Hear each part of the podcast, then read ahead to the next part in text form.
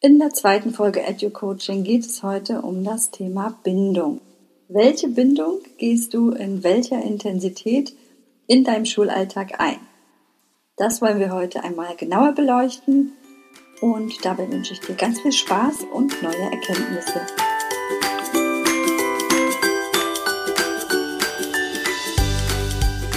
Herzlich willkommen bei EduCoaching, dein Praxis-Podcast rund um das Thema Schule – und wie du schon gehört hast, geht es heute um das Thema Bindung.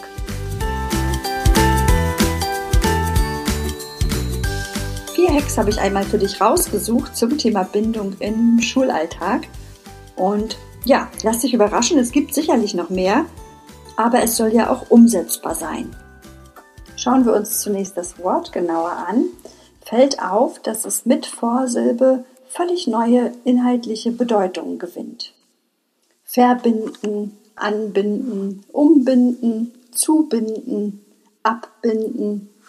Ja, so einige Beispiele zu nennen. Und zu jedem Wort hat jede und jeder von uns ein eigenes Bild, eine eigene Beziehung. Das wäre auch nochmal interessant, da genauer zu schauen. Ich habe in der Vorbereitung das Vier-Ohren-Modell gefunden von Friedemann Schulz von Thun aus der Kommunikationspsychologie. Es wurde bereits auch schon abgewandelt als Vier-Schnabel-Modell. Das heißt, auch aus dem Mund kommen vier Kanäle. Das Modell macht deutlich, dass wir auf vier Ebenen kommunizieren. Einmal auf der Sachebene, auf der Beziehungsebene, der Appellebene und der Selbstoffenbarungsebene. Und das alles gleichzeitig. Man könnte jetzt vermuten, dass Kommunikation schwierig ist. ja, und das ist es teilweise tatsächlich. Ich nutze dieses Modell tagtäglich in meinem Schulalltag und es hilft mir unwahrscheinlich. Ich hoffe dir auch, deshalb stelle ich es hier heute in der Episode vor.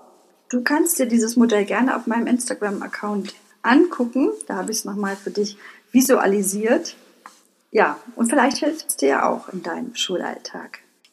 Zu diesem Thema ein kleines Beispiel aus der Schule. Viel Spaß!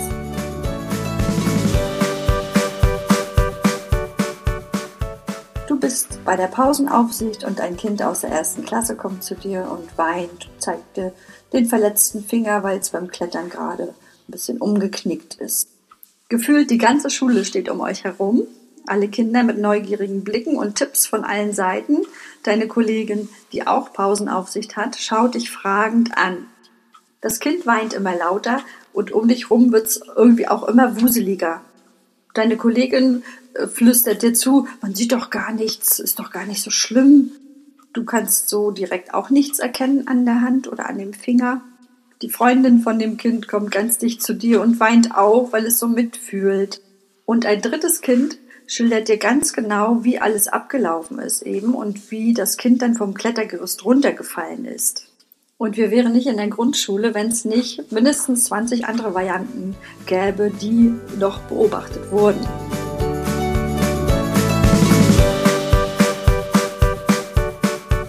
Ja, was machst du? Alle deine vier Ohren sind auf Empfang und es gilt schnell zu handeln.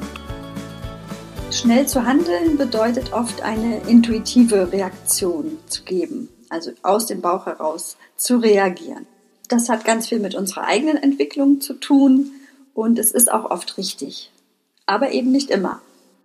Wenn du zum Beispiel sehr behütet aufgewachsen bist und besonders viel Zuwendung bekommen hast bei Verletzungen oder Erkrankungen, dann wirst du das heute auch so intuitiv noch weitergeben. Und umgekehrt hast du als Kind weniger Zuwendung bekommen. In ähnlichen Situationen wirst du das heute auch entsprechend so spiegeln und entsprechende Reaktionen zeigen. Und das sage ich hier auch völlig wertungsfrei, denn wir haben uns ja nicht ausgesucht, wo wir aufwachsen, an welchen Familienkreisen, zumindest nicht bewusst. Aber wenn man sich vorstellt, dass es wirklich jedem von uns so geht, dass er in seinen Mustern ist, in seinen eigenen vier Ohren, dann verstehen wir, glaube ich, einige Situationen viel besser und reagieren auch entsprechend entspannter. Um unser Beispiel einmal auf das Vier-Ohren-Prinzip zu übertragen, schauen wir mal genauer. Das Sachohr zum Beispiel hat uns gesagt, ein Kind ist verletzt. Das Appellohr hört, gibt es Blut, Alarm, muss ich einen Krankenwagen rufen. Das Beziehungsohr sagt, ich helfe dir, ich bin für dich da. Und das Selbstoffenbarungsohr fragt, habe ich das Richtige getan? Bin ich meiner Verantwortung gerecht geworden? Gerade weil so viel unterbewusst abläuft, ist es gut und wichtig zu hinterfragen. Und da hilft mir zumindest sehr das Vier-Ohren-Modell in meinem Schulalltag.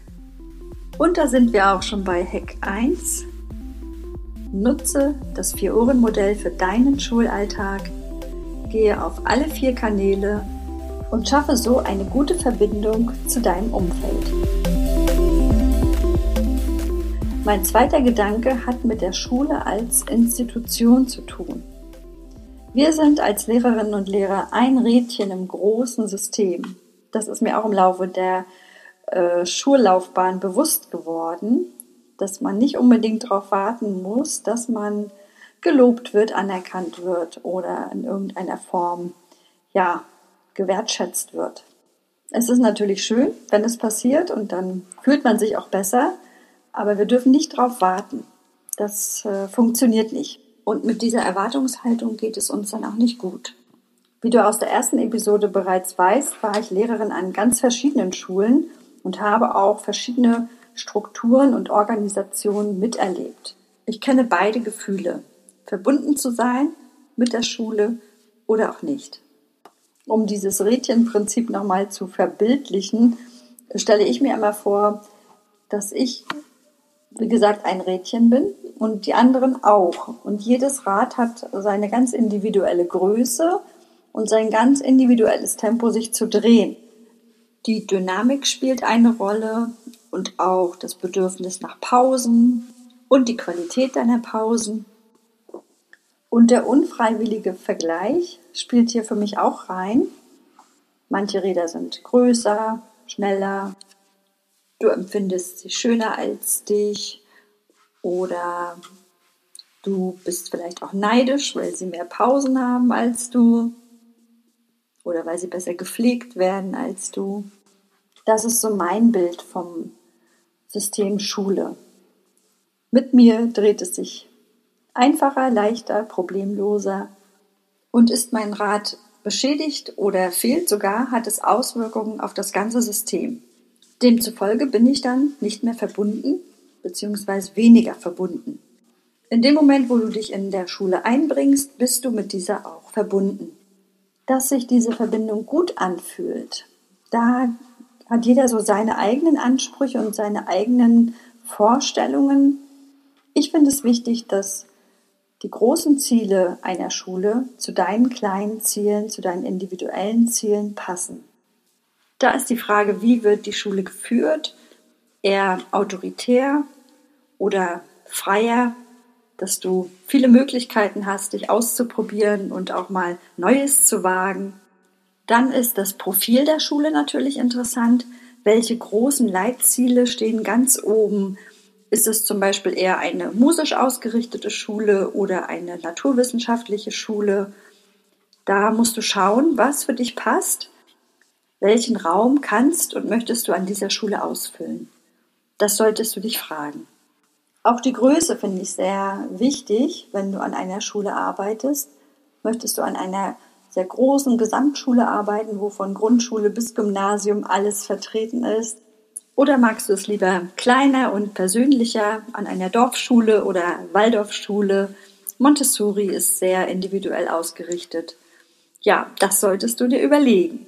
Das Praktikum im Studium gibt dir ja die Möglichkeit, an verschiedenen Schulen einmal hineinzuschnuppern und auch zu hospitieren und so für dich klarer zu werden, was will ich eigentlich, was liegt mir, was will ich gar nicht. Ich kann dir nur sagen, aus meiner Erfahrung, wenn du dich gut mit deiner Schule verbunden hast oder verbinden kannst, dann arbeitet es sich viel leichter, dann fließt es, dann ist viel mehr Freude in deinem Schulalltag. Bist du zum Beispiel ein Freigeist, ein kreativer Mensch mit musischen Begabungen, dann wirst du dich an einer entsprechend frei geführten Schule viel wohler fühlen, als jetzt zum Beispiel an einer naturwissenschaftlich ausgerichteten Schule mit MINT-Profil. Ich finde es sehr wichtig, dass du dir das vorher klar machst, wo genau dein Platz ist. Und gerade auch wenn du Schule verändern willst, solltest du schauen, dass genug Freiraum für dich dann dort vorhanden ist. Und hier kommt Tipp Nummer zwei. Suche dir die Schule aus, die am besten zu dir passt. Beachte die Größe, den Führungsstil und die inhaltlichen Schwerpunkte, mit denen sich diese Schule beschäftigt. Passen alle drei dieser Kriterien gut in deinen eigenen Lebensplan, in deine Vorstellungen von Schule, von Unterrichten, dann sollte der Verbindung nichts mehr im Wege stehen. Der dritte Aspekt in Bezug auf das Thema Bindung bezieht sich heute auf dein Kollegium, auf das Team, in dem du arbeitest. Wenn du an einer Schule bist, an deiner Traumschule, dann sollte es natürlich auch dein Traumteam sein und es sollte Menschen um dich herum geben, mit denen du gerne zusammenarbeitest und ja, die dich bereichern, wo es ein Geben und Nehmen gibt. Ich habe hier die verschiedensten Konstellationen erlebt. An einer Schule zum Beispiel war es wie eine große Familie, das ganze Kollegium. Da wurde zusammen gefeiert, die Kinder spielten zusammen, ähm, in den Pausen wurden Tupperpartys geplant. Ja, das, das war schon sehr speziell und das muss man auch mögen. Ein anderes Beispiel zeigt, dass die Kolleginnen und Kollegen zur Schule kamen, ein freundliches Guten Morgen und dann in ihren Klassenräumen verschwanden. In den Pausen blieb jeder in seinem Raum, jeder kümmerte sich um seine Sachen und nach der Schule verabschiedete man sich. Ja, es gab quasi keinerlei Berührungspunkte außer der Schule. Das waren jetzt zwei extreme Beispiele, das hast du sicherlich gleich bemerkt. Und trotzdem sollen sie dir deutlich machen, wo stehe ich? Was möchte ich? Wie möchte ich mich verbinden mit meinem Kollegium, mit meinem Team? In einer Gruppe übernimmt jeder eine bestimmte Rolle.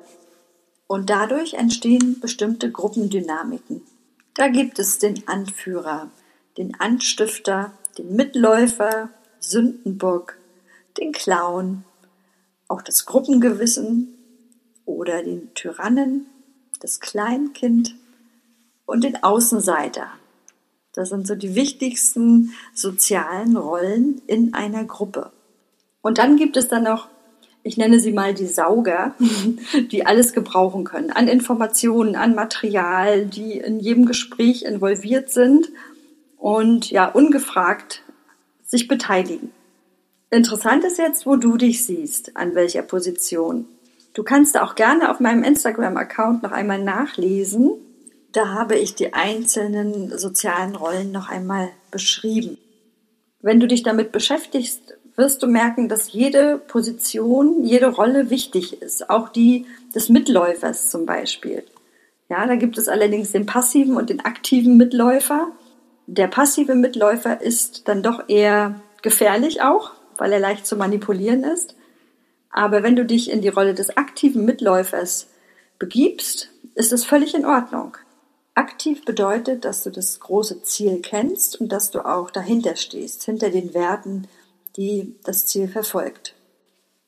Und dass du dich in der Lage siehst, jederzeit auch wirklich aktiv mitzugestalten, nicht nur mitzulaufen. Ein Team funktioniert perfekt, wenn alle Rollen ideal besetzt sind. Es heißt auch nicht, dass du immer die gleiche Rolle in einem Team übernimmst. Als Lehrerin sind wir meist die Anführerinnen. Hier können wir natürlich hinterfragen, welche Rolle wir noch übernehmen könnten als Klassenleiterin.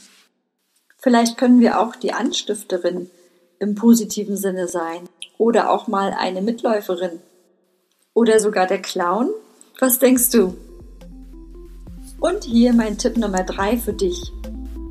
Such dir deine Rolle in der Gruppe bewusst aus. Überprüfe regelmäßig die Gruppenkonstellation Prüfe die Verbindungen, die du eingehst oder eingegangen bist, freiwillig und unfreiwillig und korrigiere gegebenenfalls. Mit korrigieren meine ich, in beide Richtungen auszugleichen.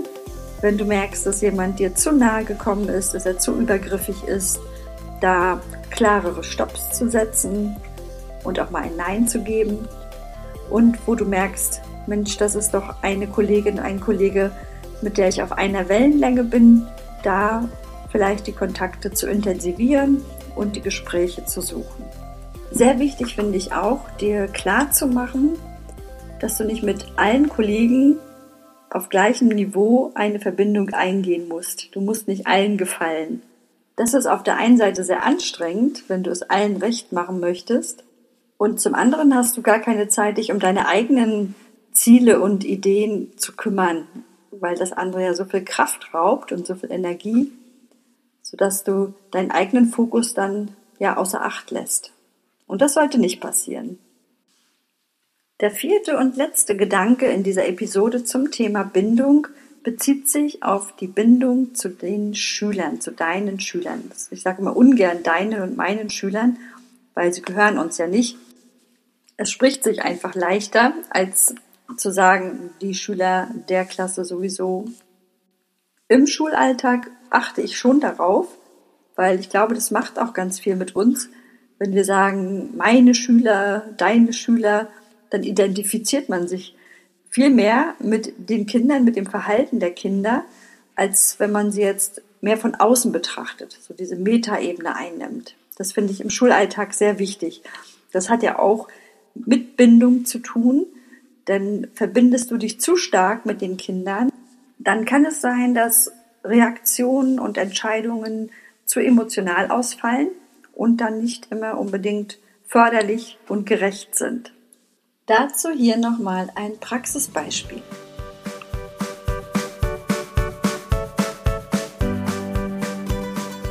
Das Beispiel bezieht sich auf den Unterricht und es geht um einen Jungen, der sehr motorisch unruhig ist, wird gerade eine Diagnostik gemacht, Verdacht auf ADHS und der Junge kippelt permanent mit seinem Stuhl und fällt auch fast um so dass du äh, während des Unterrichtens Bedenken hast, dass er sich verletzen könnte.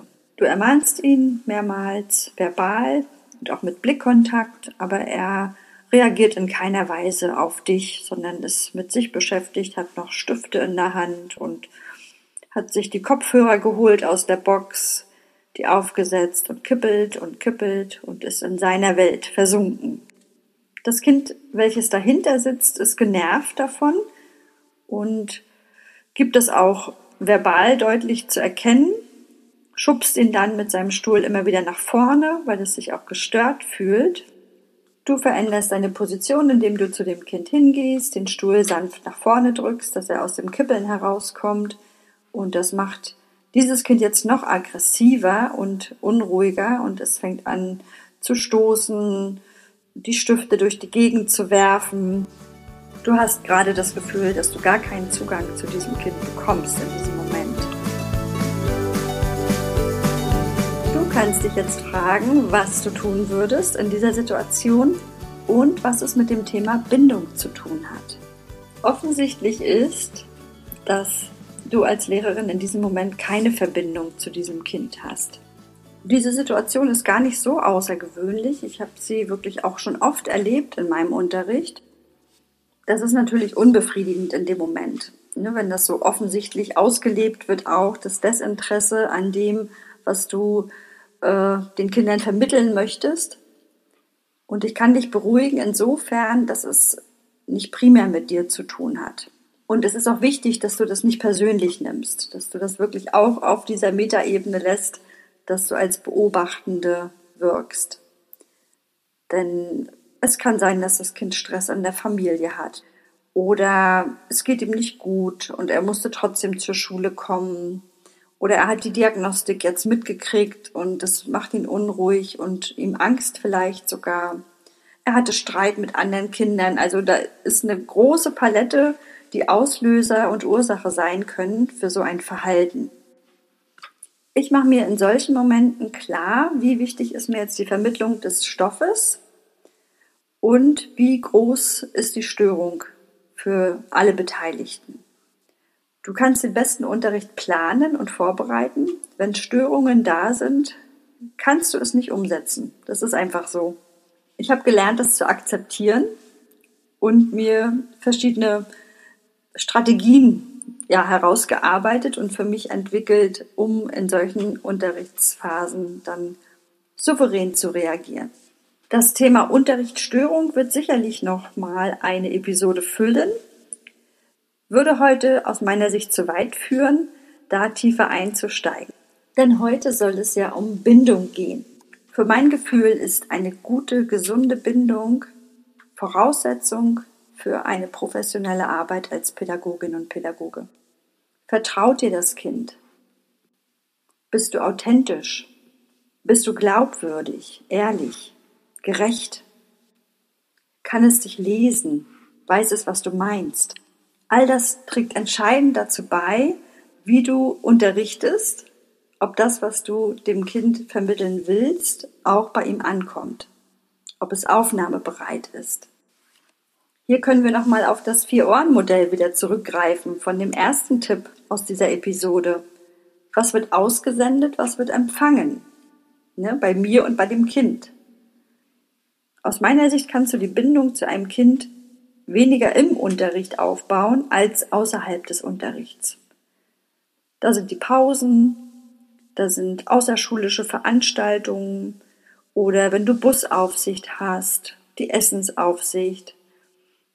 Da nutze ich oft Situationen, um eine Bindung zu Kindern und besonders zu Kindern, die verhaltensspeziell sind, äh, aufzubauen. Das ehrliche Interesse am Alltagsgeschehen des Kindes, das öffnet dir alle Türen. In den Pausen interessiere ich mich immer sehr für das Essen, was die Kinder sich mitbringen.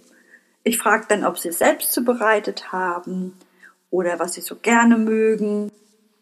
Beim Mittagessen teile ich manchmal das Besteck aus, schaue dabei jedes einzelne Kind an, wünsche einen guten Appetit oder schiebe die Kinder mit dem Stuhl nochmal schön an den Tisch, dass sie ordentlich sitzen. Oder interessiere mich auch dafür, was sie essen. Wenn zum Beispiel ganz akribisch die Möhren zur Seite geschoben werden auf dem Gemüseteller, dann hinterfrage ich das und bekomme dann prompt eine Geschichte aus Omas Garten, wo mal Möhren geerntet wurden und da waren Würmer drin und seitdem mag das Kind keine Möhren. Solche kleinen, unscheinbaren Momente bringen sich bei mir gut ein. Wahrscheinlich auch, weil es mir wichtig ist, denn auf diese kleinen Momente kann man dann wieder zurückgreifen, wenn es mal knifflige Situationen gibt oder ja, Unterrichtsstörungen, wie in dem Beispiel beschrieben.